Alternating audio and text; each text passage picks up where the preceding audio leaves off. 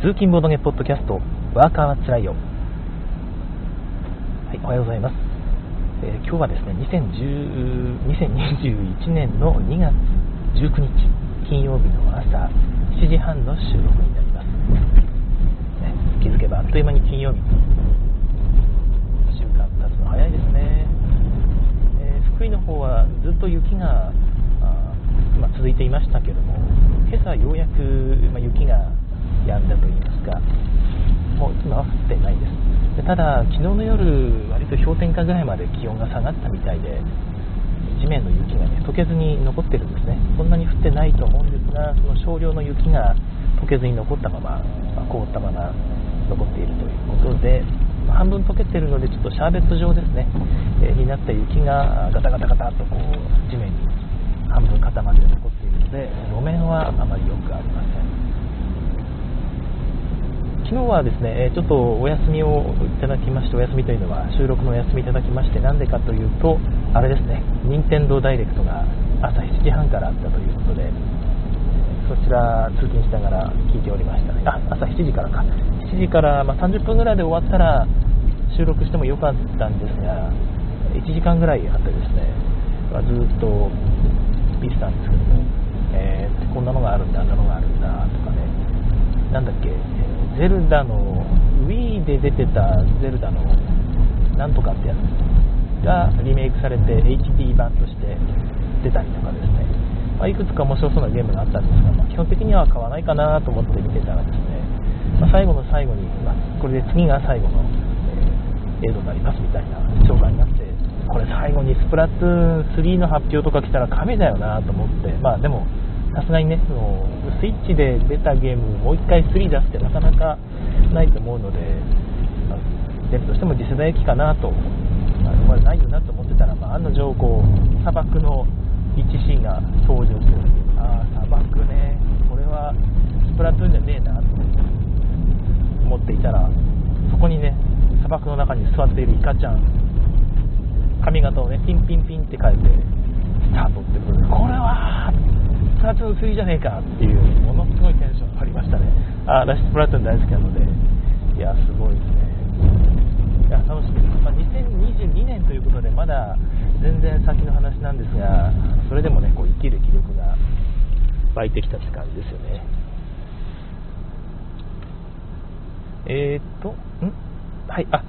シュウさんからコメントいただいています。おはようございます。音が来ています。寒く晴れた朝です。本当ですね。えー非常に寒く、空気が張り詰めた感じの朝でございます。やっぱり地面がガタガタ道ですね。昨日も結局収録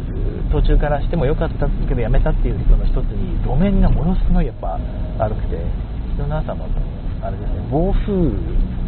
暴風雪か。暴風雪の注意報がたぐらいで、雪もひどいし、地面もガッタガタで、ずっとガタガタガタ、さっきもね、ちょっと音が入ったと思いますが、ガタガタガタガタガタガタガタ。通勤にも1時間45分、まあ、2時間弱かかってしまいましたね。今日はある程度大丈夫そうですが、そんな感じの朝です。私、このポッドキャスト収録するときですね、えー例えば朝ではなくて帰り道とかに次の日どんな話しようかなみたいなあことを思うことがあります。でその時に、おーちょっとまだ、すいませんね、ガッタガタ道で、声聞こえてますかね、うん自分の耳もうるさいぐらいのことがあるんですけど、まあ、この話題で喋れるかなと思ったらね、とりあえず一旦独り言で喋ってみるんですよ。はい、こんばんは、みたいな感じで、えー何々といえばこれですよね、みたいな話をですね、一人でこう喋ってみて、あ、意外といけるなと思ったら、まあ収録の方でも喋ってみるとかっていうことがたまにあります。まあ、大半は、あの、なんか、ぶっつけ本番で喋っているんですけども。で、まあ、収録の前準備みたいな感じで、こう、会社帰りに喋っているとですね、今日が乗ってきて、1人で10分、15分喋っちゃうことがあるんですよ。まあ、今も結局1人で喋ってるんですけどね。まあ、そんな感じで1回喋ると、次の日とかにね、それをそのままもう1回喋れればいいんですが、次の日の朝になると、ちょっとツイッターで見かけたこの話題喋りたいわみたいなことがあってですね、それを喋っちゃうことがあるんですよね。でそうすると前に喋その前日にこれ喋ろうと思ってこうある種リハーサルみたいなことをしてた内容を忘れてしまってですね、えー、忘れてしまったというかなんか何をしたんだか忘れてしまってしばらくしてからそういえば前にあれ話そうと思ったんだけど喋ったっけっていう時にもう記憶が曖昧になる。これあれ収録したっけ？喋ったっけ？いやあれリハーサルで喋っただけだっけっていうのがですねこうも曖昧になるっていうのが本当に多くて、えー、ひょっとしたら私何回もね同じことを喋ってしまっている可能性があるんですけどいやあれは確かリハーサルだったはずと思いながら、えー、実は本番だったみたいなことがあるとを聞いてる方はこれ前と喋ったこと全く同じこと喋ってるこいつっていうことがあるかもしれないんですが、え、ほとんど私もね前世の記憶状態になっていてわからないので聞いてる方も前に聞いたことあるなと思っても前世の記憶なんじゃないかと自分自身もねいうふうにこう思って楽しんでいただければなと 思います。はいはい、ということで今日の話題なんですがここ最近、えー、数日前からちょっとツイッター界隈で少し話題になっていたツイートですね、えーと、ボードゲームを遊ぶ時に勝ち負けってそんな大事？っていう、えー、負けて機嫌が悪くなるのって本当に最悪みたいな、まあ、そんなそんなツイートじゃなかったんですけど内容はそんな感じのものだったんですよね、まあ、よくある話ですがよくある話って言っちゃうとあれですけどねその人にとってはなんていうかボードゲーム体験としては初めてで鮮烈だったってことでツイートされたんでしょうから。よくある話なんだよ。いちいち言うなよみたいなことをねこういうの言う人もいるんですけど私はそんなことは全く思わなくて、えー、何度もね繰り返し同じ話をしていけばいいと思うんですよね、えー、状況も時代も違うとねまた昔とは違う結論が出たり感想が出たりしますからその都度喋っていけばいいとこう思っているんですがまあ、その時に思ったのが、まあ、勝ち負け、まあ、そのツイートに対するリプでですね、勝ち負けは大事ですっていうだけのリプがついていたりですね、いやいや、勝ち負け大事なんだけど、そのツイート主が言ってるのはそこじゃないと思うんだけどなっていうのはちょっと思ったりもしたんですが、結局、あれですよね、えー、負けて、なんていうか、不機嫌になるっていうことですよ。そこがポイントですよね。だからそのそこまで期限にして他人を不快にするほど勝ち負けが大事なのっていうことが言いたいだけであってボードゲームに勝ち負けが大事っていうのはある種、まあ、当たり前というかあと勝ち負けがあるゲームですけどね。勝ち負けがあるゲームであればそれはまあ勝ち負け大事でそこをかけないと何が何やらってなるんですよね。でここちょっとなんまあ、履き違えるって言い方もだいぶ上から目線すぎてあれなんですが、えボードゲームは楽しいことが大事って勝ち負けは二の次っていうのは僕はもうその通りだとは思うんですがそこだけにこう重視しすぎるといや別に勝ち負けどうでもいいからって楽しめればいいからってまで言っちゃうとちょっと違うところは一つあると思うんですよね。いやもうちょっと勝ち負けおうよってあのサイコロするときに、勝ちたい勝ちたい、おりゃってするのと、別にあの勝ち負けどうでもいいからって、はーいってよそ見しながらするっていうのとではちょっと違いますよね。それはゲーム楽しい、楽しむことが一番大事というところからも外れてますし、楽しむって何ってとこですよね。競うことが楽しいっていうのが一つ、この勝ち負けのあるボードゲームの根底に流れている思想だと思いますので、そこをずれてしまうとちょっと違う。だから勝ち負けは大事っていうのは他の方もねたくさんリップしていたんですが、えー、まあ、そこではなくて負けた時とかうまくいかなかった時に不機嫌になる。周りの人をこう巻き込んでしまうっていうところに対してやはり他の方が言ってたのは自分の感情をね、えー、嫌だとか不機嫌になるようなところを自分でコントロールできるのが大人であると。それができないのは子供ですよっていう話がねちらっとこう出ていましたね、うん、まあそれはそうなんですよね、えー、まあ不機嫌になるボードゲームで不機嫌になることを一度もなかったっていう人はあんまりいないんじゃないかなという気がします。私ももちろんありますやっぱりうまくいかなかった時思い通りにいかなかった時っていうのがあってですねま、その時に、まあ、どうしても気分が乗らない時ってあるんですよね。負けててもなんていうかまあ今日は負けでいいやって言って、まあ、負けでいいやっていうのはもちろんなんていうか心構えであって一応勝とうとするしどうでもいいっすよ僕っていうような 投げやりな態度は取らないんですけども負けるのも仕方ないなとこうボードゲームを楽しもうって思える気分の時とちょっと気分が沈んでいて何ていうのかなちょっとしたちょっとしたストレスですよね、えー、うまくいかないっていうものにも過敏に反応してしまってですねもうもうやだっていう状態になってしまうようなそういう心の状態の時っていうのもやっぱりあってそういう時にまで無理にこう気分を盛り上げてあははははってやってるとそれはそれでね あのちょっと辛いですよね。だからあんまりそこを無理してても、まあ、持ってないんですけども、まあ、それにしたってねこう周りの人を不機嫌にするような言動なり態度っていうのを取るっていうのは、まあ、基本的には良くないですしそこをうまく自分でこうコントロールしていくっていうのはやはり確かに大人のたしなみかなと思いますよね。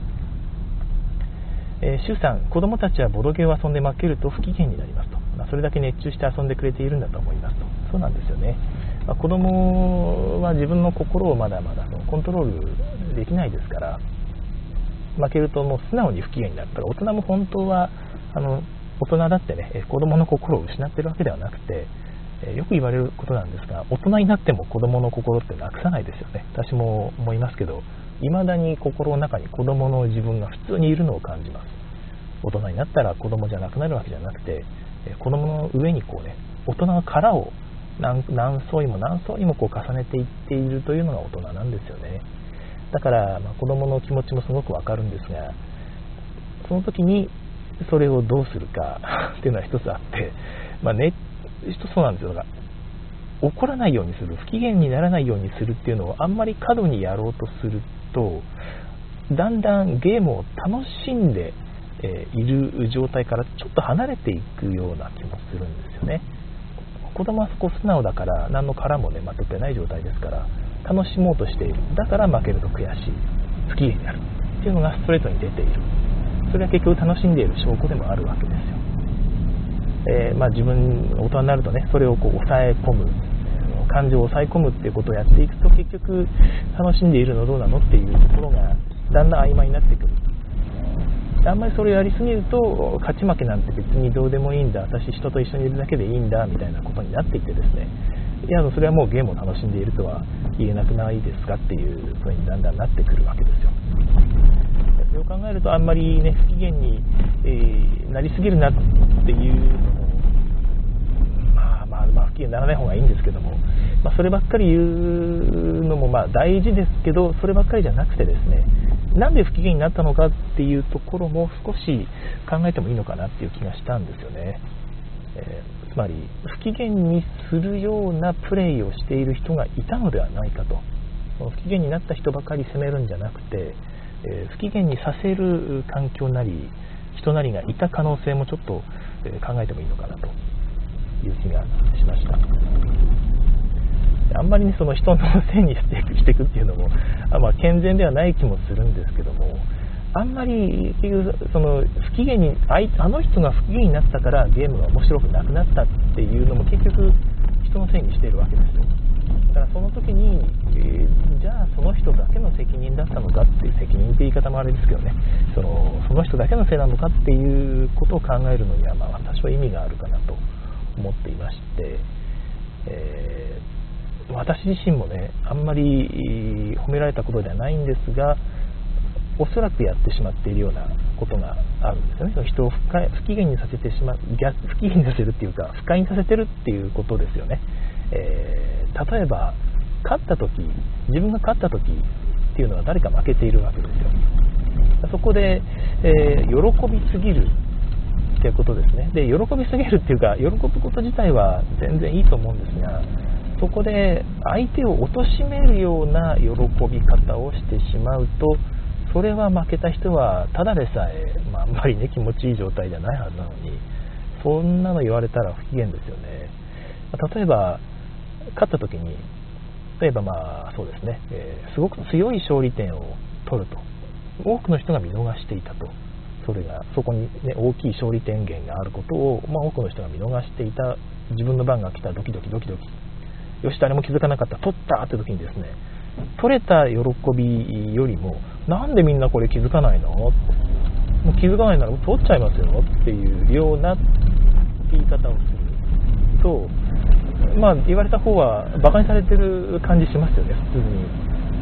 まあ 馬鹿にされてるというか普通に見逃したことを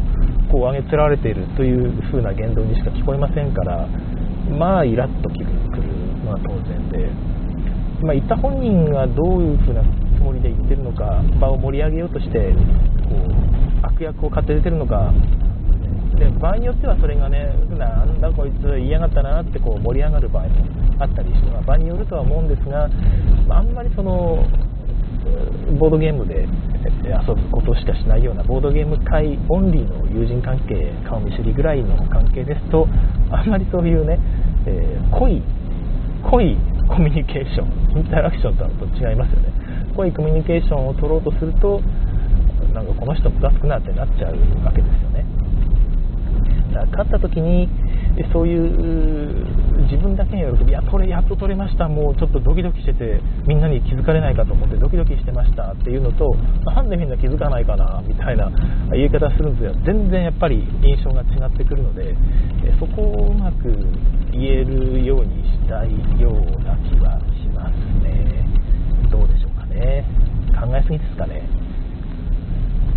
まあ、あんまり そこまでね、細かいこと考えてプレイして辛くないっていう話もあるので、まあ、まあ思うがままに、欲望のままにプレイするのも全然いいと思うし、別にそういうプレイしたところで怒らない人もいっぱいいますから、あまあ、考えすぎだってことであれば考えすぎなんですが、なるべくね、えー、一緒に遊ぶ人にも負担にならないようにしていただきたいですよね。あとは、そうですね、先ほど言った投げやりプレイっていうのも、あんまり良くなくてですね、やっぱりみんな勝つためにやってで投げやりプレーっていうのは自分が負け確定の時にどうでもいいプレーをしてしまう。例えば、まあ、どうでもいいプレーというか私は1回これでねちょちょっと不機嫌になってしまったことがあって、まあ、その時は基本的にやっぱり反省してるんですが前もちょっとこのポッドキャストでお話ししたと思うんですがすみませんガタガタ道なので少し声を大きく喋ります。はい、えーとですね、誰かがもう最下位確定の時、私が2位でした。はい。他の1位の人を追っかけて僅差で頑張っていますという陣取り状態、えー、陣取りのゲームですね、という状態の陣取りのゲームだったんですが、その負け格の人がですね、えー、まあ、私に対してある程度信頼を持っててくれたんでしょうね。えー、順次さんの場所を取りますって言って、えただその時にトップの方が、ま、基本的に攻撃しやすい位置にその人はいたいたと思うんですよね、私の思い込みの可能性もあるので、ここは慎重に言いますけども、でなんでトップ取らないんですかって、しかもトップ今届かないと、もうこの人トップ確定しちゃいますよってことをま、僕はちょっと軽く抗議したんですよね、いや、それはもちろん、そんな真剣に抗議したんじゃなくて、まあ、半分笑いながら、え、これ、トップいっちゃいますよっていう感じで言ったんですけど、その時の返答が、いや、純一さんを攻撃した方がなんかね、あの反応が面白いからって言われて、なんか、それは僕はちょっと、なんか悲しかったですよね。ゲーム、盤面じゃなくて、僕の反応が負けた時とか、やられた時の、うわー、マジかーっていう、この反応が面白いから攻撃するんだということを言われて、確かに僕はまあ、盤面盛り上げるためにですね攻撃されたり、えひどい目にあったりするとこうオーバーリアクションでうわもうこれダメだとかなんかひどいひどすぎるとかですねこう言うわけですけどそれが楽しかったみたいでトップを叩くことがもうどうせ自分勝てないからね、えー、やめて私を攻撃してこう何ていうのかなサディサディズムを楽しむといいますかよく分かりませんけど、まあ、そのせいで私は当然負けましてえー、ていうかしばらく引きずりましたよね、あれは。こんなプレーをされたらたまったもんじゃないと思って、えー、まあ、なんかちょっと責めたりもしてしまったんですが、よく考えてみると、うーん、まあ、別にその人に非があるわけではないんですよね。その人はその人なりにゲームを楽しもうとしていたし、えー、まあ、ルールからそれてゲームをしていたわけでもないし、だかあれは未だに私は答えがあんまり出てない部分なんですけども、どうすべきだったのか、まあまあ、答えが出てないというか、答えは、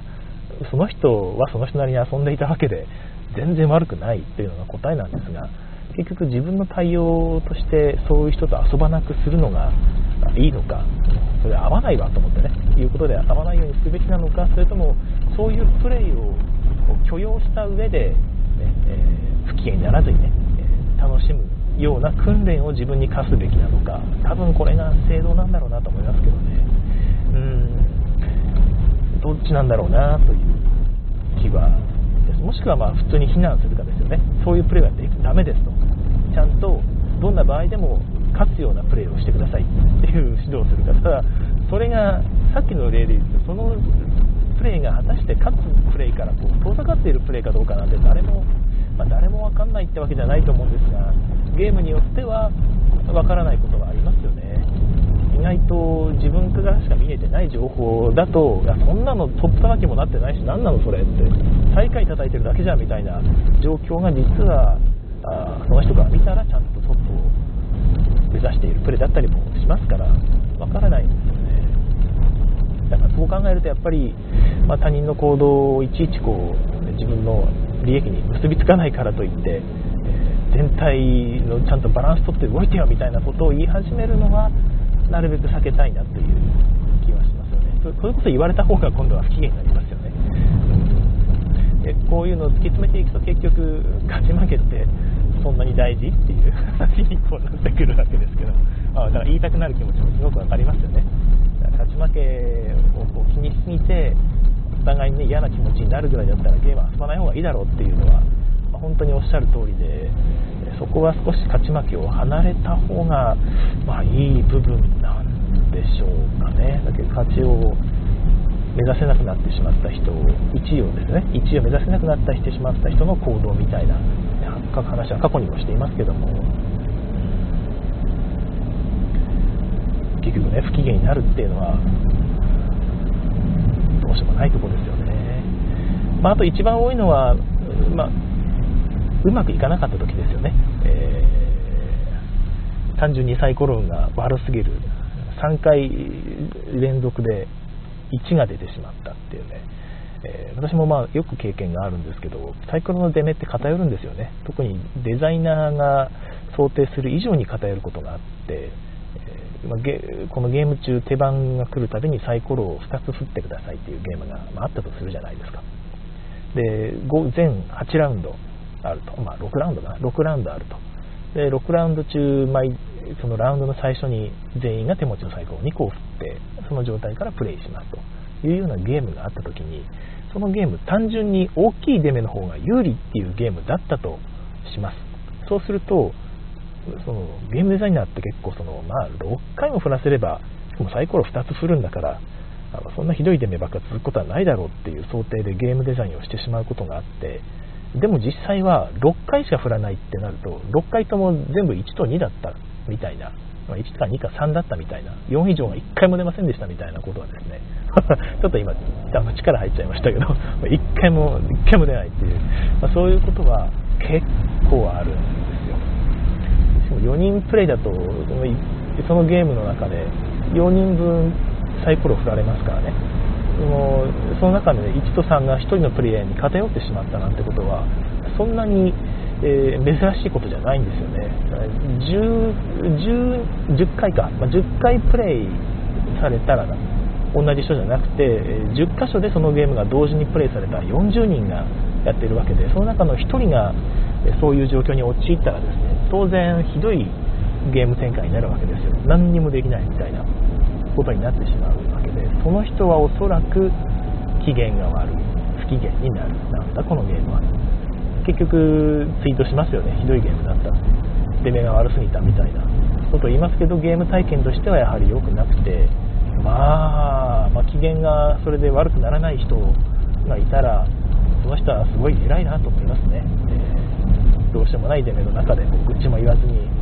いや僕は今日は運悪いっすわはははって笑える人と一緒にゲームしたいなと